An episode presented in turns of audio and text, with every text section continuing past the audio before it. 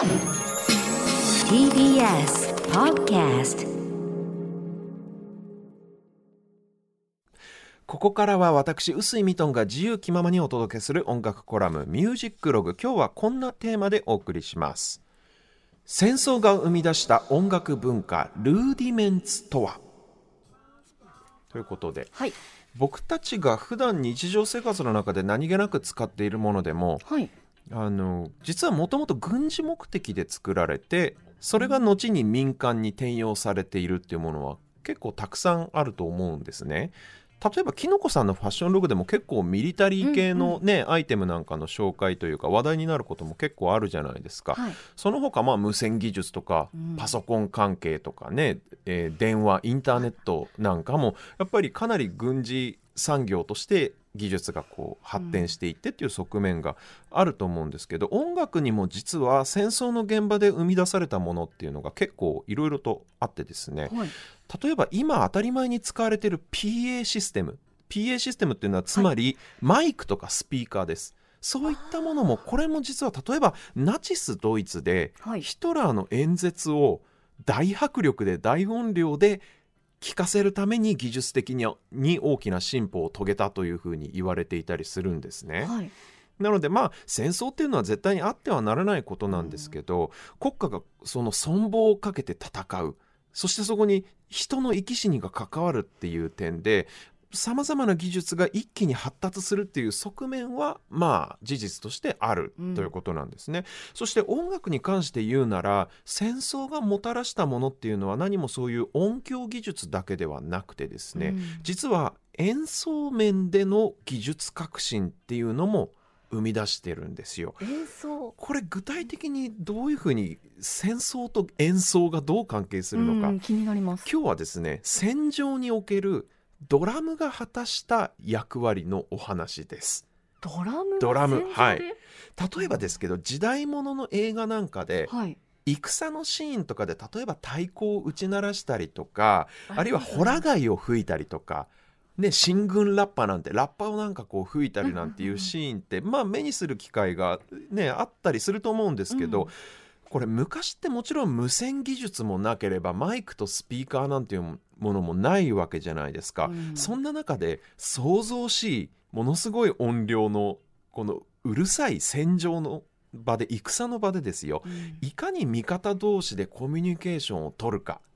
つまりどうやって軍隊を統率したり指示を出したりするかという問題があるわけなんですよ。はい。これ実は楽器を使っていたんですね。楽器。具体的にこれどうするかっていうとそもそも軍隊っていうのはきちっと統率が取れていて組織的に正確に動けないと自分たちの命が危ないわけですよねそうで。すね。うんうんうん。もうそのためにその統率を取るために太鼓とかトランペットとか大きな音量のある楽器を使ったんですね。うん。もうまさに No Music No Life ですよ。音楽がなければ命がないっていう。いや間違いない。はい。でこれ例えばですけど太鼓を打ち鳴らしてはい軍隊がこう歩く行進するペースを保つ、はいはい。こういったことはですね古くは古代ローマの時代から行われていたという記憶記録が残ってるくらいはるか太古の昔からやっていることなんですけど、はい。この行進する時の歩調を示すテンポを示す音楽っていうのをこうドラムマーチなんて言いますけどまあマーチつまり行進曲ですよね。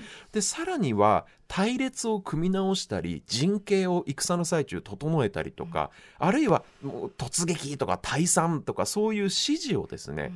太鼓のリズムパターンの組み合わせによってうん。この指示を出していたわけなんですよ。でそのドラムによるリズムパターンによる指令をドラムコールというふうに呼ぶんですけど、はいはい。このまあドラムマーチであるとかドラムコールに使われたのが主に大太鼓とそしてスネアドラムという楽器ですね。このスネアドラムっていうのはまあ小太鼓に当たるものなんですけど、はい直径3 4 0センチくらいかなで裏面に金属製の響き線が貼ってありまして太鼓を叩くとその響き線が裏面のヘッドに接触してザザっていう非常に特徴的なノイズが鳴るんですね。その響き線によるノイズのおかげでこの楽器非常にでかい音が鳴るんですよ。というかですねでかい音が鳴るというか電気通信機器がない時代にあその兵隊たちに指示を出すために大きい音を出さなきゃいけないっていうことでうん。おそらくその目的のために発達していった楽器なんですねスネアドラムっていうのは。でそごめんなさい。でその戦場において兵士たちを統率する指示を出すためにはうん。決まったリズムパターンが必要になります。例えばこのリズムが聞こえたら打ち方始めとかこの隊列に変更とか言うならば音によるサインですよね。なんか組体操みたいです、ね、そうそうそんな感じ。そのリズムパターンちょっとした短いフレーズのことをルーディメンツと言いますこのルーディメンツ短いリズムパターンの組み合わせによって兵隊さんたちにさまざまな指示を送るということになるんですよね。で今ではそのルーディメンツというのが打楽器奏者がまず最初に習得すべき基礎的な技術という位置づけになっていて、まあ基礎練習として打楽器奏者の皆さんにはおなじみになっているわけなんですね。具体的にどんなことやるかっていうとちょっとボールペンでも何でもいいので棒状のものをはい。この2本用意してもらってですよ、はい。右手と左手に持ってちょっと試してほしいんですけど例えばルーディメンツの僕がすごく面白いなって思うのが、うんうん。例えばですけどこのタタタタタって5発打つとします。はいタタタタタって5発打つとします。それを左右右左で交互に1つ打つとこうなります。まあこうタタタタタと5発打つとこうなるわけなんですが、はいこれをですよ右右左左右っていうつまり1本の手で 2, 2つ打ちをするはいというふうにするとちょっとだいぶ同じタタタタタでもニュアンスがき違って聞こえません？うん確かに。このと左右1個ずつ打つのとうん。全然違いません？これ譜面上は同じことなんですよ。譜面上は同じなんだけど、うんうん。リズム譜に起こすと同じなんだけどそれを左右交互に打つか片手で2つ打ちを1回ずつやって最後に1発加えるかはい。っていうことで全然ニュアンスが変わってくるわけですね。うん。この聞こえ方の違いを利用して昔は戦場でコミュニケーションを取っていたと。でも少しのビザじゃないですか、ん。それを戦場で聞き分けてたってちょっことですね。とした違いだけどこれがスネアドラムでやると今ただボールペンで机叩いただけなんでうんこのくらいの違いですけど結構大きな違いになるんですね。でもちろんそのなんというかその右2つ打ちか1つ打ちかまあこれ専門用語でダブルストロークシングルストロークなんて言いますけど、この双方による違いだけじゃなくてという違いというよりはあのその短いフレーズっていうのはいろんな種類あるんですよ。今5個タタタタタと打ちましたけど、はい。これが7つ打ちだったりとかあるいはその装飾音みたいにこのタタタタっていう風に入れるとかいろんなリズムパターンが細かくこう決まっていて要は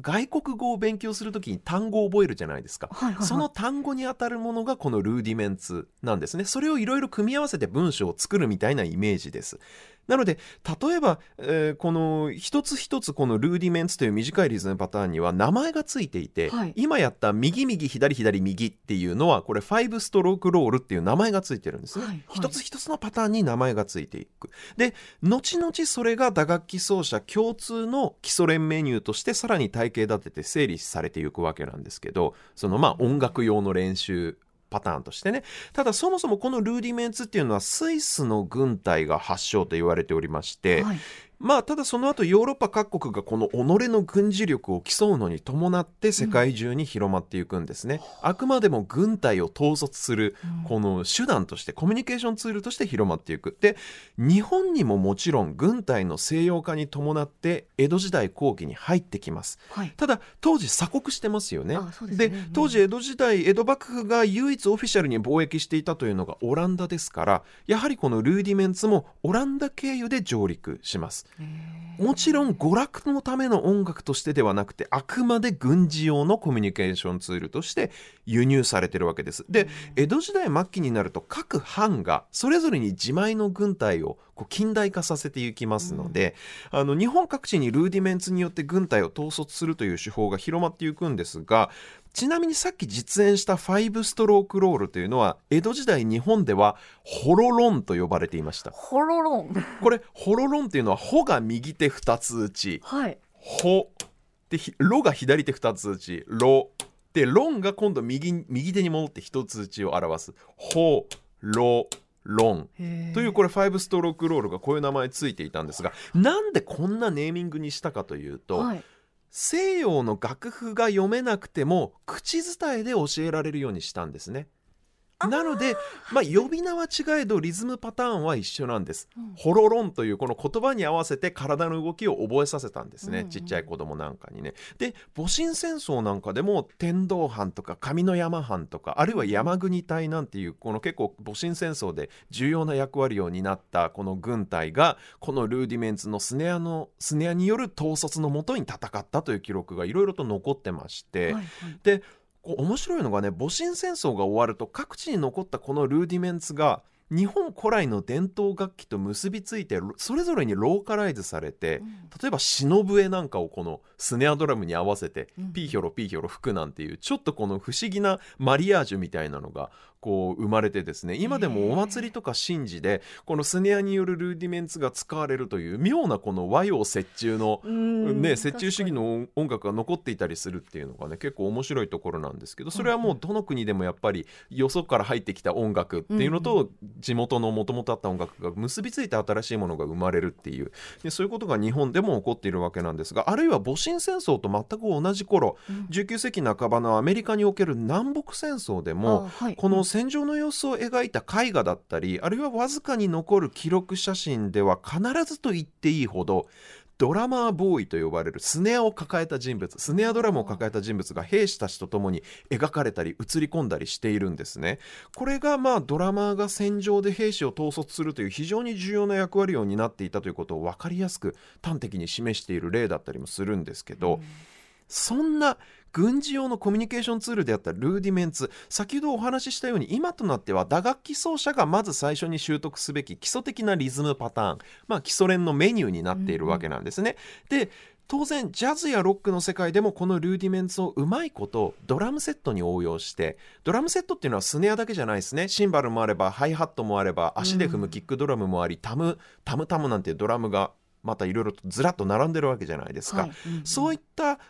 ものをルーディメンツの中に組み込みまして、うん。非常に複雑な個性的なリズムパターンを生み出しているドラマっていうのがたくさんいるんですよ。はい。でその中でもルーディメンツを取り入れるのが特にうまい人っていうのがまあはい。いましてですね、うんうん。それがこのコラムのスタジオミュージシャン列伝の記念すべき第1回目で取り上げたはい。スティーブ・ガットというスーパードラマーであります。で、その時もお話ししたように、この人はあのアメリカ陸軍でうんそもそもスネアドラムを一時期担当してたくらいですから、うんまあまさに本物の真のルーディメンツマスターなわけなんですよ。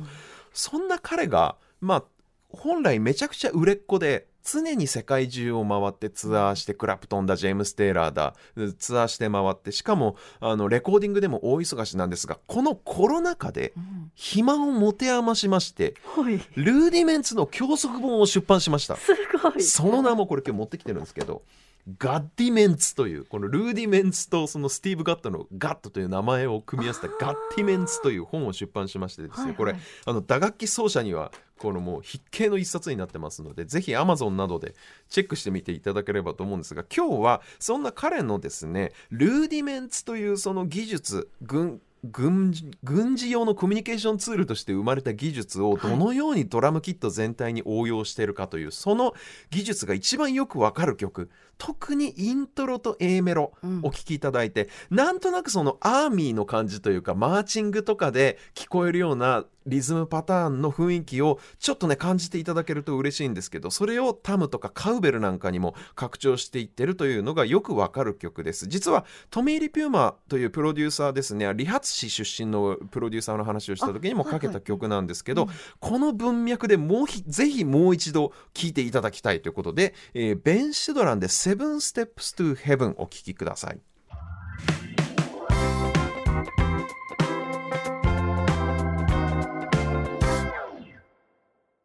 お送りしたのはベン・シドランで「 Seven Steps to Heaven」でした。これなんかイントロでちょっとそのなんか鼓笛隊っぽい雰囲気みたいなの分かってもらえましたかね、めちゃくちゃわかりました。今この曲を聴いたらきのこさんがそのモールス信号みたいなものですかって言ったけどまさにまあモールス信号みたいなことですね。うん。概念としてはね。リズムパターンでそのコミュニケーションを図るっていう意味でね。で今でもドラムコーと言われるあるあるいはマーチングバンドとかでこのルーディメンツのを軸とした音楽っていうのもそのままうんうん各地で残っておりますけどね。はいはい、ということで音楽コラムお送りしました。